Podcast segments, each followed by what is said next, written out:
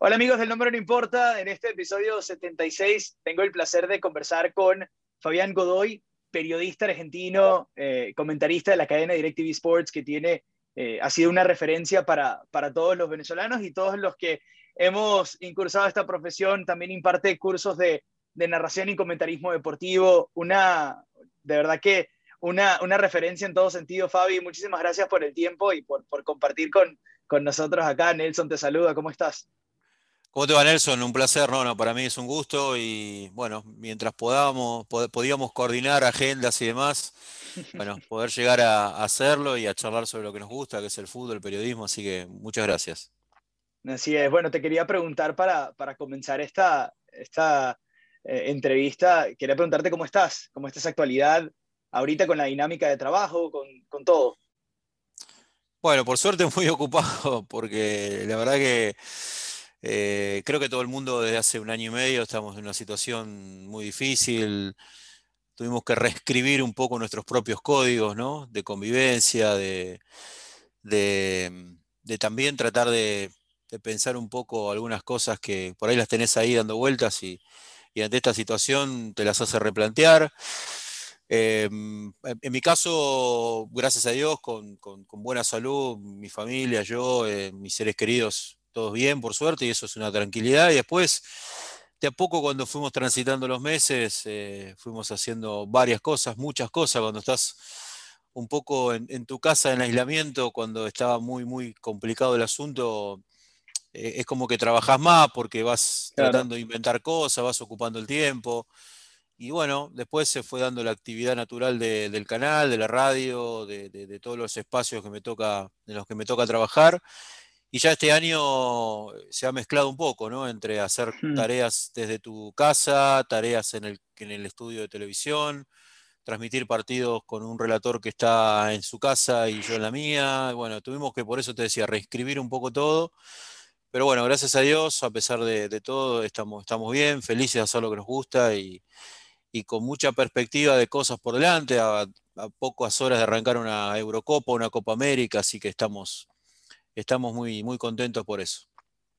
Fabi, en el último mes eh, en, Latinoamérica, yo estando del otro lado del, charco, ¿no? En, Canadá, ¿cómo se vivieron esas, digamos, ese último mes en donde Comebol decide, eh, bueno, prácticamente Argentina estaba pasando por una situación sanitaria muy complicada, deciden, deciden eh, cancelar o suspender por momentos el torneo nacional y luego toman la decisión de que van a seguir con la Copa América. Posteriormente dicen, no, la Copa América no va más en Argentina y se anuncia que va a ser en Brasil. Y ahora estamos ante la incertidumbre de que en las próximas horas, bueno, se reconfirme la Copa América en Brasil, porque dicen que el Tribunal Supremo de Justicia se va a reunir para dar como que el último visto bueno. Pero ¿cómo se vivieron esas horas estando tú en Argentina? Mira, eh, estaba claro que la Copa América se iba a jugar, eso estaba claro, no, había más chance de postergación. Eh, Comebol daba todas las señales posibles con, manteniendo protocolos, consiguiendo vacunas como se consiguieron. Eh, creo que el proceso iba a decantar en la realización de la competencia. La verdad que no estaban dadas las condiciones para que se jugase en la Argentina. Eh, mucho menos en Colombia. Eh, por supuesto, en Colombia no solamente podemos hablar de, COVID o de, pandemia, sino también de una crisis social muy grande. Eh, entonces no estaban dadas las condiciones. Yo creo que Argentina estructuralmente estaba para hacerla. Claro. estadios, organización, digamos, creo que Argentina reunía las condiciones pero fue el momento de, mayor cantidad de casos y de muertes, te diría hasta superior al año pasado. Entonces, no, había un humor social para recibir el fútbol. Mira que somos muy futboleros, nuestra cultura es tan grande en lo, futbolístico que, como yo siempre digo, primero te preguntan cómo te llamás y después de qué equipo sos en Argentina. Entonces, el balón está metido en todo. Eh, pero no, yo no notaba que hubiese un humor eh, e, especialmente proclive a la realización de la Copa América en Argentina. Y creo que privó el sentido común. Eh, creo que las condiciones estructurales eh, no iban a ganarle a la situación sanitaria. Y creo que la situación sanitaria no, no, era la ideal. Eh, había un hay un debate muy grande en la Argentina sobre las medidas del Estado. Entonces, hay un colegio cerrado y puede haber un, campo de juego abierto, es una disyuntiva muy grande. Hay un hmm. restaurante cerrado, pero puede haber un partido de fútbol. Entonces, creo que se, se pensó más con la cabeza que con el corazón. Y después nos sorprendió a todos que haya sido Brasil, porque la realidad es que todo el mundo tenía, teníamos la información de que era, si no era Argentina, era Chile, y bueno, termina siendo Brasil, ¿no? que está peor que Argentina a nivel hmm. sanitario. Pero bueno, tiene políticas distintas, ¿no? También de afrontar la crisis sanitaria. ¿Por qué, ¿Por qué crees que se terminan decantando por Brasil? ¿Más por intereses como Ebol, facilidad, eh, infraestructura, pero eh, en, todo caso también Chile tenía la, la situación y además una, una, eh, un sistema de vacunas mucho más avanzado también. Sí, es verdad, es verdad. Pero bueno, hay algo que por ahí no, no, no, se tiene tanto en cuenta cuando hablamos de, de organización, que es un detalle que, que, no es menor, que es el tema de los impuestos. ¿no? Mm. Eh, cuando Conmebol eh, elige una sede o, o, le da a un país la organización de un torneo, lo que se pacta, además de todas las condiciones que vos tenés que brindarle, y las condiciones que Conmebol te brinda a vos, es qué hacemos con ese dinero que se está moviendo mientras se organiza, se disputa y finaliza el torneo. Y esa es una discusión que te diría hasta es troncal, porque si vos me decís, bueno, eh, los estadios en Argentina estaban, sí. ¿Son mejores los brasileños? Puede ser. Pero vos tenés cantidad, tenés cantidad. Tenés calidad, tenés calidad. Eh, las distancias son tan grandes en Argentina como en Brasil. Y supongamos que sí, eh, Brasil es un país más grande, pero, pero vos tenés, por ejemplo, dos o tres horas de avión para llegar a Santiago del Estero desde Buenos Aires, donde Argentina, por ejemplo, jugó el partido contra Chile. O sea, era un mano a mano. Pero ¿qué pasaba? Bueno, pasaba que Brasil, a, la Argentina decir que no, Chile no, no, quiso de alguna manera perdonar los impuestos a Comebol. Entonces, mm a ver, el, que, el que emergió casi por defecto era, era, era Brasil, y bueno, decantó Brasil. Eh, no hay una explicación más que esa, me parece que, es un detalle que por ahí se pasa por alto, pero que era tan importante como que vos pudieras entregar eh, condiciones lógicas, que no las hay en Brasil, porque las condiciones no son las lógicas. Es un país de altísima tasa de, de mortalidad y de contagio en el mundo, entonces eso a mí me hace ruido, pero bueno, como te dije al principio, la Copa América se tenía que jugar. hacemos eco de, las, lo que se ha dicho en las últimas horas, esa reunión del, Tribunal Supremo de, confirmación de la Copa América, porque todavía hay un sector que dice que no, hay otro sector que dice que sí, pero eh, se hace eco y ya tú piensas que es inminente y ahí no hay forma de que esto se suspenda. Es que como pasa habitualmente, y no, es la excepción Brasil, el tema se politizó demasiado. Eh, sé que sí, eh, aquellos que están en contra de las políticas de Bolsonaro, no solamente en el fútbol, sino en todos los aspectos de la vida cotidiana, eh, iban a hacer mucha fuerza para que el torneo no se juegue. En el medio apareció la opinión de los futbolistas, que fue una opinión que al principio pareció mucho más potente que la que terminó siendo. Fíjate que Brasil es el primer seleccionado que entrega la lista, inclusive un día antes de los plazos establecidos por la propia Comebol. Entonces, ¿hasta qué punto Brasil estaba, por lo menos los jugadores, en contra de la realización? Bueno, quizás no pudieron torcer, no encontraron en el resto de las elecciones la fuerza necesaria para torcer, que es algo que el jugador a veces no aplica, el poder que tiene el jugador de poder decir que no, ese poder es muy fuerte, eh, bancándote o soportando inclusive sanciones. Pero bueno, yo creo que en, las negociaciones, yo creo que el jugador brasileño juega la Copa América bajo protesta, pero la juega. Y aquellos que están en contra de Bolsonaro, aquellos que son quizás más afines a, otras políticas, a, Lula, por ejemplo, iban a hacer fuerza desde el lugar que tuvieran para impedir que se jugara la Copa América. Yo creo que lo del tribunal, por lo que tengo entendido, que creo que se está haciendo ahora. Eh, hay una votación que está a favor de la realización de la Copa, por lo tanto, eh, el domingo se va a jugar. Eh, el, torneo se va a jugar. Hablemos entonces de, lo futbolístico, ¿no? si bien no vamos a tener, no vamos a tener, eh, no vamos a tener público. Ese es otro aspecto que, que cuando te pones a ver la situación de, de las competiciones a nivel mundial es algo que, que te, te genera cierta tristeza, ¿no? Porque sabemos que, que este, este tipo de torneos con, con, el público, con la hinchada que viaja, con, con la gente, eh, son otra cosa. Cambia, ¿no? Cambia el ambiente, cambia el, semblante del jugador, las ganas. Y, y bueno, con esto, no, no, teniendo público, obviamente la cosa cambia un poco, pero viendo la eliminatoria, lo, lo pareja que está, eh, ¿cuál es tu primera impresión de esta Copa América? ¿Quién, quién puede llegar como, como favorito si no es obviamente Brasil? A ver, primero quiero decir que, que, que, el fútbol es una fiesta, o al menos debería ser una fiesta. Y vos organizás una fiesta y no tenés los invitados, digamos, todo el cotillón que vos podés poner toda la música que vos puedas poner, todas las comidas, la bebida que puedas comprar, digamos, este, la terminás tomando entre vos mismo, ¿no? Entonces, eh, yo siempre digo que el fútbol es una excusa para, para, ser feliz y esa felicidad te la otorga el resultado, pero te la otorga también el, el vivir el tránsito del resultado, ¿no? El estar ahí, el, el, qué sé yo, no es lo mismo verlo por la tele. La verdad que es, es, es triste, el fútbol es una fiesta y, y esa fiesta tiene la ausencia del principal protagonista, que es el público. Que es el receptor en realidad de eso, ¿no? Porque, digamos, protagonista es el futbolista, pero el receptor de esa interacción somos nosotros. Eh, eh, yo digo nosotros a pesar de, de, mi rol, porque nunca dejas de ser aficionado. Claro. Ahora, después, eh, que distorsione o no distorsione, desde, desde ya que sí lo distorsiona.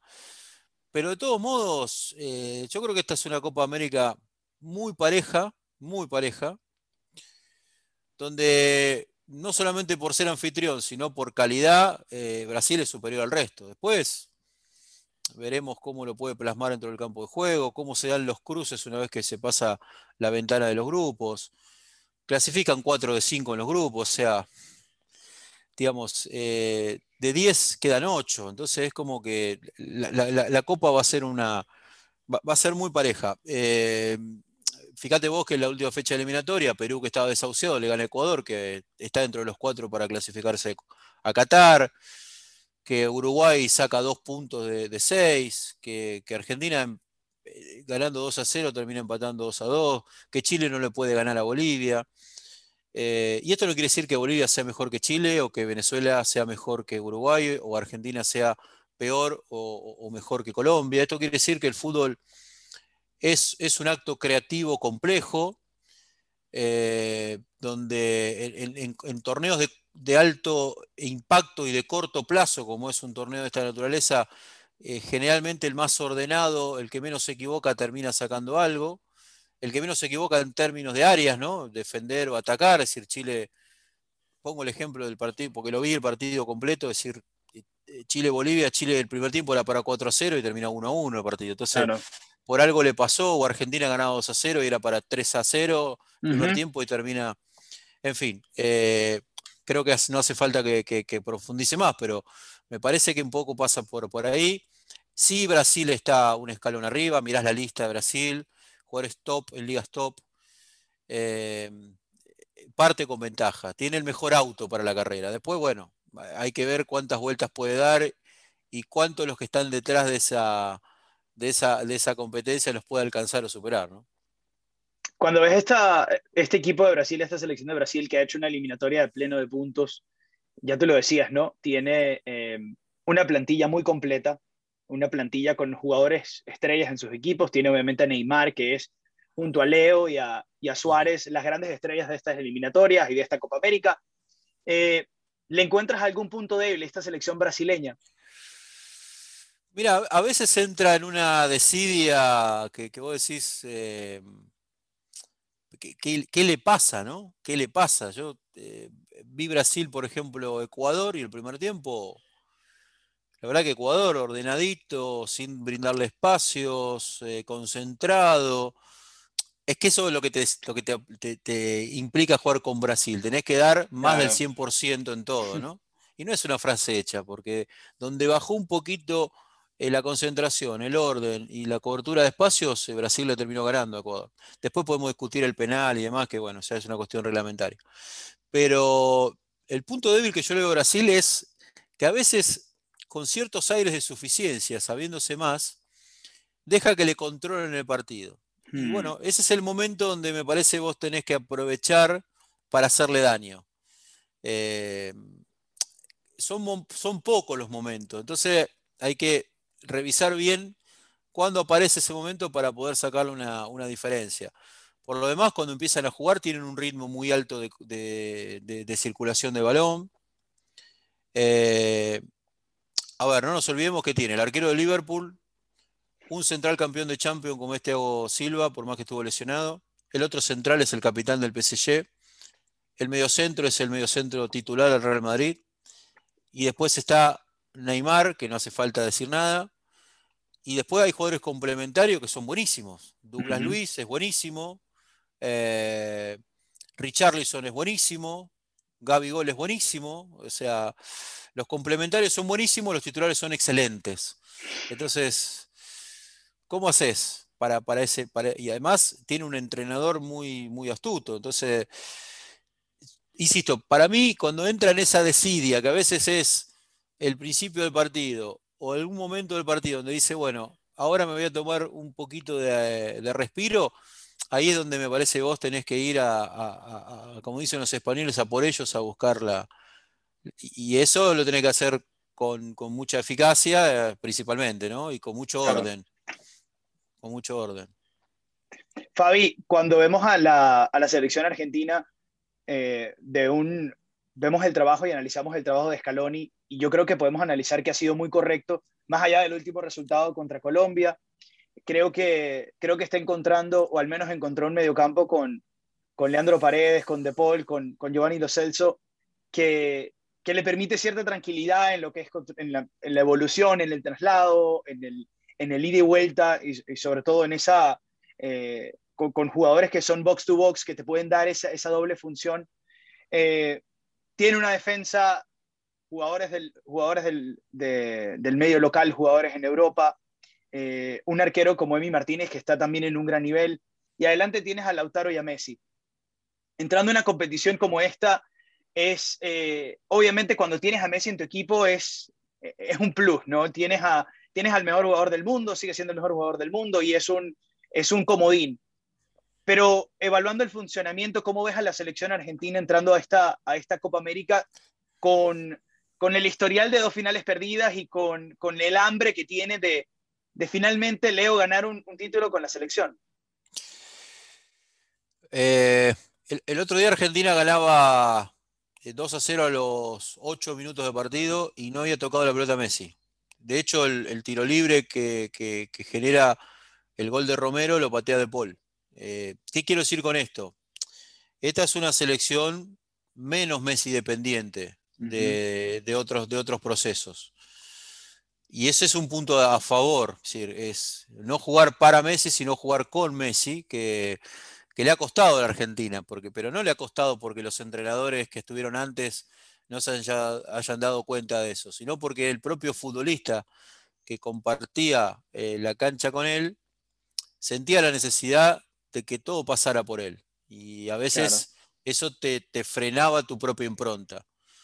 Como esta es una selección más joven, eh, es como la, la- la- la juventud de ahora, es mucho más desinhibida. Entonces es un equipo mucho más desinhibido. Entonces no, no le hace pasar todo el- todas las pelotas a- o, todo- o todas las jugadas por él. Entonces eso me parece, me parece saludable, eh, por- porque, porque es un más Messi más de intervenciones que un Messi intervencionista. O sea, es más, es más de aparecer que de depender de él. Entonces eso me parece buenísimo. El escudo, ahora, esa es una parte. La otra parte es, ¿el escudo te obliga a que vos seas favorito? Sí. Claro. Ahora, la realidad, yo creo que Argentina es menos favorita que, que- que Brasil. O sea, no, no tengo duda, digamos. Eh, ¿Está en el podio por- para ganar la Copa? Sí, pero no es la principal, no es el principal candidato. Entonces, primero que hay que asumirlo eso con mucha naturalidad, no solamente desde adentro de la concentración argentina, sino desde afuera. Porque nosotros creemos que somos los mejores. Claro. Argentina, el argentino cree que es mejor. Y esa ese aire de superador es, el que le permite al argentino, futbolista sobre todo, poder eh, destacarse en cualquier liga y en cualquier equipo, porque tiene esa personalidad, que a veces se confunde con soberbia, ¿no? Eh, y que a veces no lo es, porque es simplemente decir, bueno, yo me impongo porque somos un, país que ha luchado, que, Argentina es un país que lucha permanentemente contra, contra un montón de cosas. Entonces, nosotros estamos acostumbrados como, como, como cultura a ser una cultura que pelea, que pelea en cualquier ámbito. Entonces, en el fútbol no vas a dejar de hacerlo. Ahora bien, eh, todavía Scaloni no tiene un perfil de equipo, porque si hmm. juega a Lo Chelsea o juega a Palacio no es lo mismo. Uno te controla el balón, el otro te juega más al espacio. Entonces, vos, ¿qué querés jugar? ¿Querés jugar al espacio o querés jugar con posesión? Hay partidos que vas a tener que tener más posesión porque el rival se te mete más atrás. Bueno, ¿cómo, cómo, cómo traducís esa posesión en situaciones y en gol?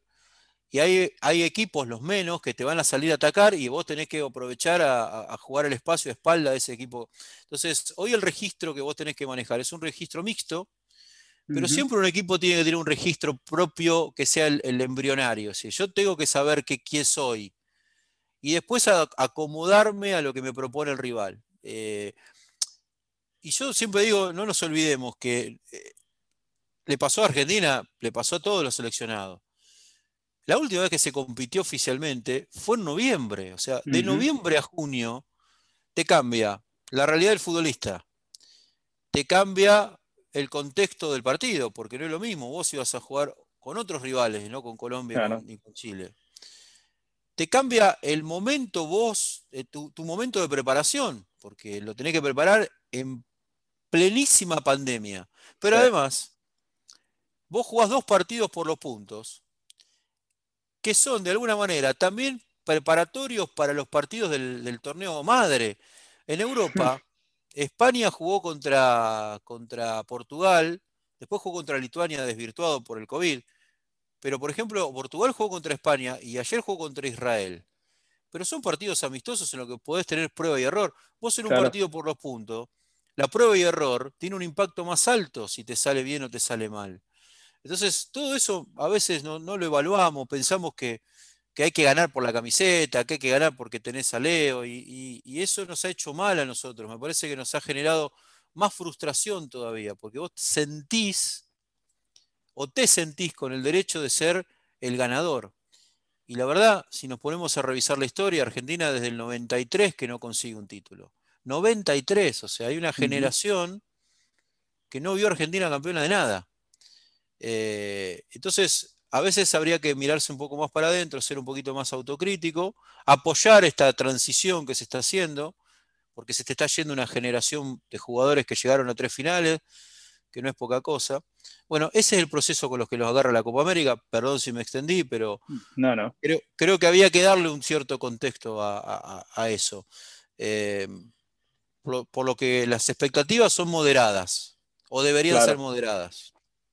Y el, entonces cuando también unimos que eh, eh, todo este contexto pandemia y, la situación o la inhabilidad que han tenido seleccionadores de trabajar con sus selecciones, eh, por ejemplo, yo viendo el caso de Venezuela, que mucho se habla de, de Peseiro, del poco tiempo que ha tenido, que, que es una realidad, desde que tomó el cargo, no ha podido tener un periodo de tiempo con los jugadores en, en plenitud de condiciones o en normalidad. Y para una, selección como Venezuela, que es una selección que aspira a ir a su primer mundial, ¿no? Y tiene esa presión inmensa, ¿no? De que todos los ojos del país, los, los, que están adentro del país, los que están afuera del país, quieren esa, esa luz de esperanza de que la selección les dé el resultado positivo. Cada mínimo resultado, como lo dices tú, ¿no?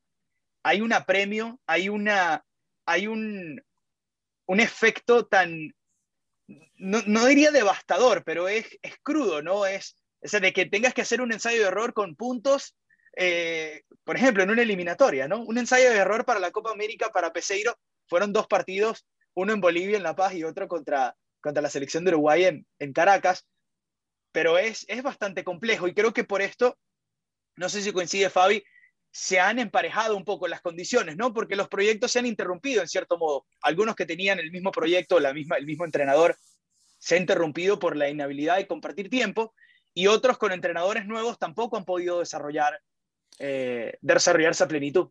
Bueno, esto que, le, a ver, esto es cierto, eh, esto que yo describo de Argentina eh, le ha pasado a las 10 elecciones, no es que solamente la víctima, pero bueno, también depende cómo te, cómo te toma, esto es lo mismo que, digamos, no sé, vos estás en, eh, tu casa y hay, bien, hay un huracán, y, a ver, si tenés una casa de madera, te vas a ir al diablo, si tenés una casa de cemento, vas a tener daños, pero no te vas a volar, entonces depende mucho también de cómo te toma vos como estructura. Es decir, mira, eh, Argentina lo tomó con un entrenador que ya llevaba 25 partidos por delante, una Copa América, o sea, la, idea de juego debería tener, un poquito más de claridad conceptual en relación a eso.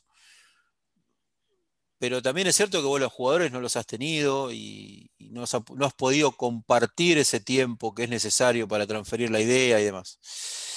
Eh, en el caso de Venezuela, a ver, ya que, ya que hablamos de Venezuela, yo con mucho respeto lo voy a decir, porque la verdad que no conozco el día a día, pero yo he estado más cerca de la generación esa del 2017. Claro.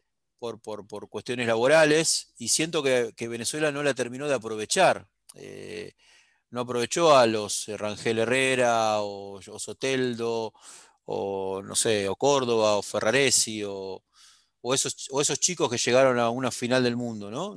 o, a, o, Fariñez. Eh, y, que bueno, pero por, por, egoísmo, por lo que sea, me parece que se terminó como, como cortando de raíz un proceso que después, bueno, hasta cuando lo tenés que volver a pegar es como más difícil. Eh,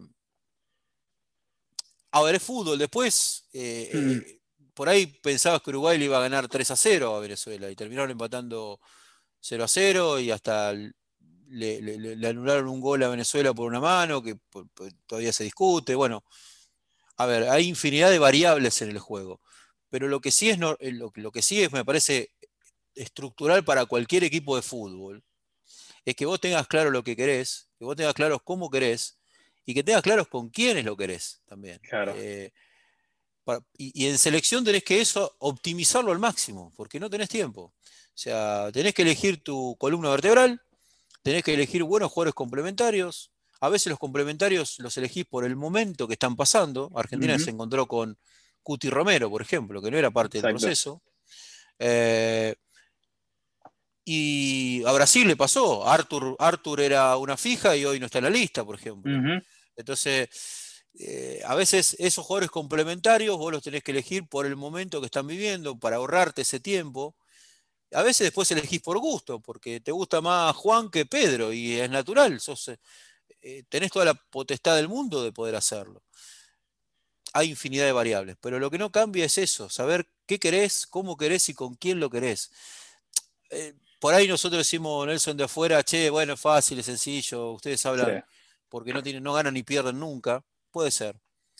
Pero está bueno que también uno sea claro con lo que va a observar para después evaluar lo que va a observar. Porque si no, yo desde dónde me tomo yo para decir si esto está bien o está mal. Y, siempre nos llevamos de algo muy obvio, que es el resultado. Y el resultado, tenemos que entender en esta parte del mundo que tiene tres posibilidades y aceptar que una de esas posibilidades es perder. O sea, en el mundo, sobre todo en Europa, Obviamente que el resultado gobierna todo, porque el resultado es, ganar es comprar tiempo. Es así, ganar es comprar tiempo.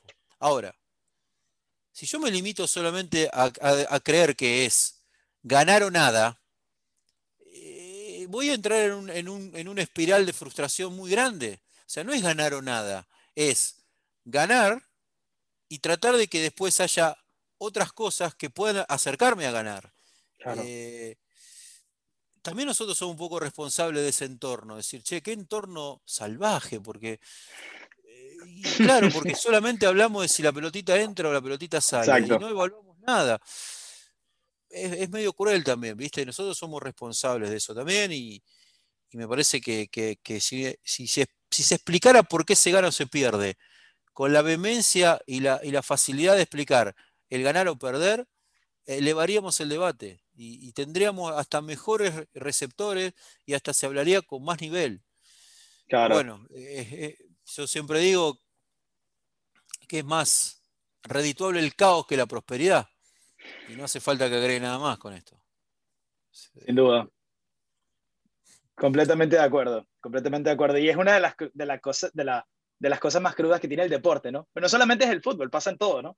El tenista, el 300 del mundo, pierde tres, tres semanas consecutivas y, pierde sponsors y, está jugando por, en, en, países lejanos y, y, es crudo, ¿no? Pero si de repente tienes buenos resultados, entonces te puedes meter en una quali Grand Slam, es, es, es, es, complejo, ¿no? Pero el deporte se mide mucho con esto y es algo de, de lo crudo.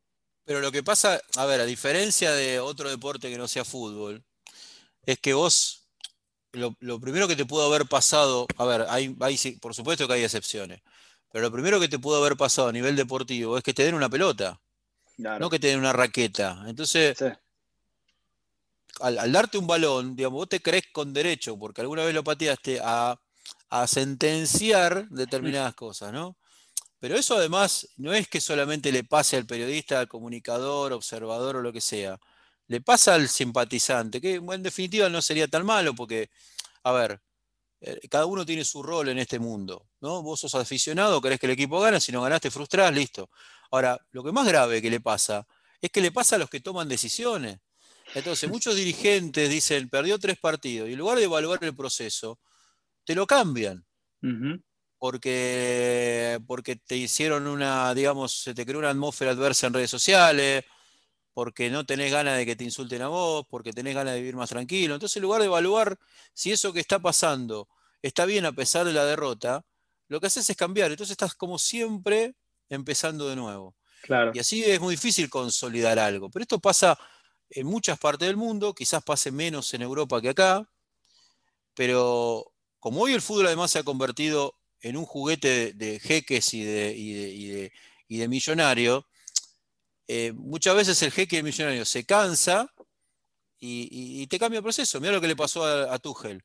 Lo echaron del Paris Saint Germain por perder una final de Champions y al año siguiente el mismo entrenador con otro equipo llega otra vez a la final de Champions. Entonces, eh, a veces viste, es medio cruel también para los, para, los protagonistas el asunto, es medio cruel también, qué sé yo. Fabi, y, y, entonces el Paris Saint Germain se queda fuera de Champions y pierde la liga también. Y viste, pero ¿por qué fútbol? Porque no es, porque no es matemática, porque no es una ciencia exacta. Porque vos puedes hacer todo bien y el resultado puede ser negativo, y puedes hacer todo mal y el resultado puede ser positivo. Ahora, cuando haces todo bien a la larga, es como en, es como en la vida, o cuando vos sos consecuente con algo eh, eh, irresponsable y, no te mandás ningún, seguramente el, éxito te va a aparecer. Después evaluemos qué quiere decir el éxito en cada uno, o sea, porque a veces emparentamos el éxito con, lo material solamente. A veces el éxito no, no, es solamente tener más plata, menos plata, mejor auto, mejor casa. A veces el éxito está en otra cosa también. Bueno, es muy filosófico y la verdad que por ahí no, no, no, no es el, no es el momento y por ahí este, no, tampoco no quiero aburrirte, pero me parece que la, evaluación es, más, es más profunda que solamente si pegó en el palo, la pelota entró, pegó en el palo y salió, ¿viste? Eh, Para nada. No, no, no, no aburres y más bien el, el, concepto de este podcast es eso, ¿no? Es hablar, es charlar y, irnos por, por todas las vertientes que haya, ¿no? Eh, volviendo a la, a la Copa América, yo también me iba a ir por otra, me iba a ir me iba a ir por NBA y, la, la, fortuna que tuvo Manu de caer en, un, en, una, en, una, en una empresa como los San Antonio Spurs, ¿no? que han mantenido un proyecto de 30 años. Y esa fortuna es, es, muy importante. Pero, ok, no nos desviamos, nos quedamos en Copa América. Fabi, ¿qué otra selección te llama la atención para esta Copa? Habiendo visto dos, dos partidos de cada una en, en, eliminatorias hace una semana, que, que te llame la atención te doy para, para ir cerrando Copa América. Una que te, que te llame la atención en lo positivo y una que te llame la atención en lo negativo, que puedes decir, mm, puede que sea una decepción en esta Copa América. Mirá, te voy a decir algo que, que, por ahí, a la luz de los resultados que pasaron, me vas a decir que quizás no, no. Pero yo, yo le veo, le veo eh, posibilidades de llegar lejos a Ecuador. Eh, el último partido sé que hubo que hubo este, algunos desajustes. Este, es más, hablé con algún colega ecuatoriano, estaba enojado con el entrenador, pero bueno. Eh, primero porque este, este son insisto con algo que por ahí pasa de largo, y esto es a veces una cuestión que se la escuché, se la escuché mucho a Guardiola, ¿no? Los torneos de, corto tiempo y alto impacto, que, es un mundial, una Copa América, donde vos tenés en pocos días muchos partidos, no es ciertamente el parámetro de cómo se debe jugar a posterior de ese campeonato en el mundo. Antes se creía que sí, el campeón del mundo era me voy por acá para volver para lo que te para responderte, pero me voy para allá para esto. Antes se creía que el, equipo que salía campeón del mundo iba a marcar la pauta general en los próximos eh, cinco años o cuatro años hasta que viniera otro mundial, ¿no? Ese era, en los 80, en los 90 era eso. Claro, en el medio, o en el medio no, o después de eso, apareció un equipo disruptivo, que es el Barcelona de Guardiola. Claro. O sea, el Barcelona de Guardiola, además de haber sido un equipo de excelencia, rompe con esa dinámica y esa dinámica se rompe, entonces a partir del, Barcelona de Guardiola, se empezó a jugar como queriendo imitar al Barcelona de Guardiola, ¿no? Y se fue dando una dinámica de juego posicional, de, triángulos, de tercer hombre, de arquero jugador, en fin. Se ha hecho una tendencia que hoy, hoy, ha pasado más de una década, se sigue repitiendo, ¿sí? Porque hoy en día no ha aparecido todavía un, equipo que llene todos los casilleros del formulario y que te marque una pauta a nivel mundial. Entonces, nosotros creemos que, a ver, creemos que lo que pasa en 20 días es lo que va a pasar en cuatro años después. Y la naturaleza de la competencia de poco tiempo y alto impacto genera que los equipos arriesguen menos. ¿sí? Al arriesgar menos, el equipo que juega como jugó Francia el Mundial, ah, te espero y salgo al juego directo, claro, si tenés a Mbappé, ¿cómo no vas a jugar así? Pero si vos esperás y jugás al juego directo, es menos arriesgado que querer jugar en posesión en campo rival tratando de ganar el partido con un juego más posicional o más combinativo. Entonces, el desafío está que alguna vez algún entrenador pueda en un torneo de corto impacto, de, perdón, de alto impacto y de corto tiempo, jugar al juego más posicional y ganarlo el torneo. Ese sería el gran desafío. Y eso se lo escuché decir a Guardiola. O sea, sería espectacular que yo pueda ganar eh, un mundial o una, o una Champions jugando a la manera que yo quiero jugar, ¿no? A la manera que a mí me, a mí me, bueno, entonces yo creo que Ecuador tiene en la característica del entrenador y la característica de los futbolistas el modelo ideal para jugar así. Claro. Es esperar un poquito más, atacar los espacios con jugadores, rápidos. Eh, Valencia de 9, Plata jugando por afuera, Franco jugando por adentro, Estupiñán y, el otro lateral atacando por, por los costados. Es decir, yo le veo a Ecuador cualidades para poder adaptarse a un torneo de alto impacto, corto tiempo, mejor que a otras selecciones. Por, lo tanto, para mí, dimos la vuelta, pero la quería explicar así, para mí Ecuador es el equipo que puede ser la revelación del campeonato. La decepción del campeonato, ojalá me equivoque, pero creo que Chile puede, puede sufrirlo el torneo, porque depende mucho de la calidad de la vieja guardia. Depende mucho de Medel, depende mucho de Aranguis, depende mucho de Bravo, depende mucho de Vidal. Inclusive está con COVID, o sea que está, va a estar en la, competencia, pero no va a llegar en las óptimas condiciones. Y de Alexis Sánchez. Maripán y Pulgar, que son dos jugadores que para mi gusto están en un nivel de excelencia, pueden llegar a, de alguna manera, disimular, si, que, si querés, o de, o de complementar esa calidad de la vieja guardia. Ahora, es un proceso que tiene literalmente dos semanas, tres semanas, cuatro semanas de trabajo puntuales, o sea, de que nos juntamos todos y pudimos jugar un partido con los que yo quiero que jueguen, porque Lazarte había jugado un amistoso con, con Bolivia el mes pasado, pero estaban todos los del orden local nada más. Entonces, ojo que Chile puede sufrir la Copa América. Después, la certeza de que Bolivia está un escalón por abajo del resto está. La certeza de que Venezuela es una incógnita está la certeza de que Perú no es el mismo Perú porque tampoco hay gran recambio está, Y después, los de siempre. Uruguay, Argentina, Colombia. Y por encima de todas estas selecciones, eh, Brasil. Brasil. O sea, ese es el orden que te puedo dar. O que se me ocurre en este momento eh, darte. Me gusta. Eh, y, también estoy de acuerdo, para uno como venezolano también piensa lo mismo con respecto a Venezuela incógnita, con todas las ausencias.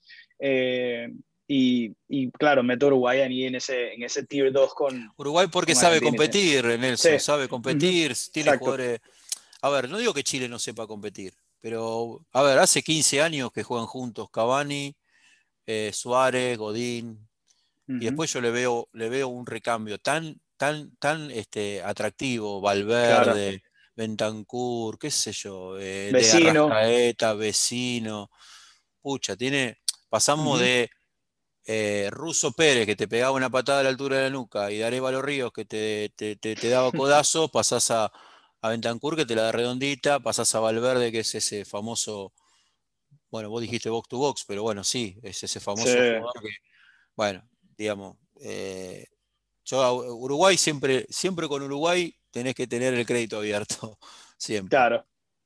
Fabi, pasamos a, la Euro para hacer esta previa completa de, estas dos competiciones que nos van a, nos van a acompañar el mes.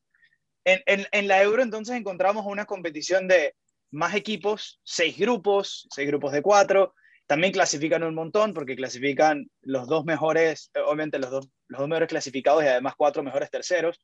Eh, pero entonces también hay una abundancia, obviamente más países, pero hay una abundancia de equipos interesantes en esta competición. O sea, de repente consigues en el A Italia, Inglaterra, tienes a selecciones como Holanda y España que quizá Holanda en la interrupción de su proceso con Kuman, ahora con De Boer, no ha encontrado España con un Luis Enrique que hace una convocatoria disruptiva de, una nueva generación por completo, sin, sin, una figura clara tampoco. Y entonces tienes el grupo F, que es el grupo que creo que todo el mundo vamos a, vamos a estar hablando y pendiente de esos partidos con Alemania, Francia y Portugal. Entonces, ¿cómo ves el panorama euro entrando que, que ya comienza? Nosotros grabamos hoy jueves comienza ya mañana la Eurocopa, con todos estos equipos dando vuelta. Eh, a mí me genera una enorme expectativa, no sé, la verdad que no es que la Copa América no me la, no me la entregue, porque la verdad que es nuestro fútbol y, siempre hay que cuidarlo, hay que respetarlo y, hay que tratar de, también ser un poco propositivo en ese aspecto. Pero a mí la, Eurocopa me gusta, qué sé yo, me, me atrae muchísimo. Y, y hoy, hoy veo que hay cuatro selecciones o cinco selecciones que están por encima del resto. Obviamente vamos a, no, voy a hablar de las que son más pequeñas o las que, de las que, las que son este, las, que, las que van a, participar ya por el mismo hecho, están satisfechos de participar, ellos, Macedonia del Norte, por ejemplo, qué sé yo. Claro. Pero, pero yo creo que Francia, a ver, Francia, Bélgica, Inglaterra, Alemania, están por arriba del resto un poquito más, un poquito menos, están por encima del resto. Eh, Francia tiene un, equipazo, un equipazo con todas las letras, tiene variantes, porque además vos podés tener un equipazo, pero tenés uno o dos jugadores buenos por línea, o sea, no, no, es como pasa con Brasil, ¿viste? Este, Un arquero muy solvente de toda la vida, eh, Canté, centrales que son es más, este, tiene tantos centrales Francia que la Por se tuvo que naturalizar español para poder jugar.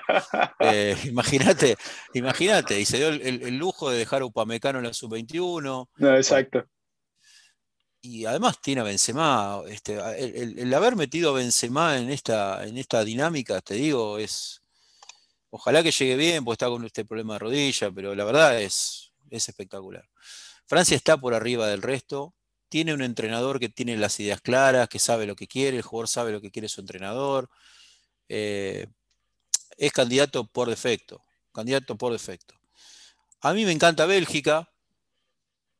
Estaba recién viendo que eh, Martínez perdió solo cuatro partidos de cuarenta y pico, o de, de cincuenta y pico, o sea, tiene una generación de muy buenos futbolistas. Le falta creérsela un poco más, es decir, bueno, nosotros también podemos pelear podemos, podemos ser candidatos, tiene jugadores en la elite, tiene jugadores en la elite, Carrasco campeón de España, De Bruyne hablar, Bertogen, Vermalen, eh, qué sé yo. Lukaku. Lukaku, Lukaku. tiene. Eh, a mí me gusta Inglaterra también. Mm. Mira, en, el mismo momento, sos joven, sos, pero, pero eh, en, el mismo momento que, Venezuela hacía historia en Corea, ese mismo año, hace cuatro años atrás, 2017, Inglaterra ganó sub-20, sub-17 y Esperanzas de Toulon. O sea, no estoy diciendo, a ver, esa camada de chicos que ganaron las tres competencias a nivel juvenil, y hasta me parece que ganó el europeo, si no recuerdo mal, ganó el europeo también, si sub-19, no sé, eso, eso no me acuerdo, pero sí me acuerdo que fue el mundial, el de Corea se lo gana Venezuela, a Venezuela. Eh, gol de Solanque, el sub-17 lo gana en India, eh, en ese sub-17 estaba Foden, por ejemplo, por nombrarte un apellido. Y el Toulon fue un equipo alternativo de sub-20 a un torneo muy tradicional, por eso te digo, vos sos, más chico, pero antes las Esperanzas de Toulon era el torneo claro. que reunía a los jugadores jóvenes de Europa y del mundo, porque muchas veces inclusive participó Argentina, Chile, Brasil, y ahí eh, se congregaban todos los ojeadores de los clubes europeos y de ahí sacaban jugadores. Bueno, perdió un poco de fuerza Toulon por la por, pero ese año también lo ganó. Eh, lo ganó, lo ganó Inglaterra. ¿Qué quiero decir con esto? Hace mínimamente cinco años que este grupo de jugadores juegan juntos. Entonces, con un proceso serio como es el de Southgate y con el complemento de jugadores ya más grandes de esa generación, olvídate, para mí Inglaterra es candidato eh, y es de las selecciones fuertes. Alemania es Alemania, quiere, quiere cambiar la imagen del Mundial, quiere cambiar un poco la imagen de lo que pasó en los últimos tiempos. Hace poco se comió seis contra España, o sea, ellos se dieron cuenta que es una buena camada que había que reforzar con la vieja guardia, por eso llamaron de nuevo a Müller y a, Hummels. Eh, para mí las cuatro están por arriba. No sé quién será la revelación, no lo he visto jugar mucho, pero dicen que Escocia tiene un buen equipo que podría, después de, tantos años, volver a Europa, podría pegar el golpe. Me gustó Gales cuando lo vi, pero bueno, Gales cambió de entrenador por el asunto de, Ryan Giggs y no sé qué es este entrenador que tiene ahora, lo tendría que estudiar un poco más. Voy por ahí, voy cambiando por ahí. No nombré España, me dirás, ¿por qué no nombras España? Yo tengo un afecto, a ver, si, fuera por mí, elegiría España siempre, para, para todo, pero primero que está se le, empiojó el tema por el COVID, ¿no? Se le, se le dio vuelta pata para arriba la preparación por el COVID. Hoy escuché la conferencia de prensa de Luis Enrique en tono optimista, pero enojado, ¿viste? Como diciendo, bueno, es lo que tenemos, hay que afrontarlo, pero un poco a la, defensiva, ¿viste? Por, por, muchas preguntas que se le hicieron. Está enojado Luis Enrique. Y después porque tiene una camada de jugadores que son el recambio. O sea, no, no, no, no, no. Le llegó el recambio a España como te llegan, le llegan a todas las selecciones del mundo. Y bueno, eh, le falta gol. Le falta gol. Eh, Morata erra de 5, erra 4. Sigue insistiendo con Morata, le gusta, pero cuando vos te preguntás, Morata, eh, Morata no, ¿quién? ¿Qué, hay, ¿Qué otro 9 hay para que vos puedas convocar? De esas características, bueno, Gerard Moreno, que, este, es pero bueno, ya lo convocaste, ya lo tenés adentro del equipo. Eh, bueno, digamos, hay como todas cosas que te pasan en la vida futbolística. Hay momentos en los que tenés mejores jugadores en un puesto que en otro. A veces es por camada.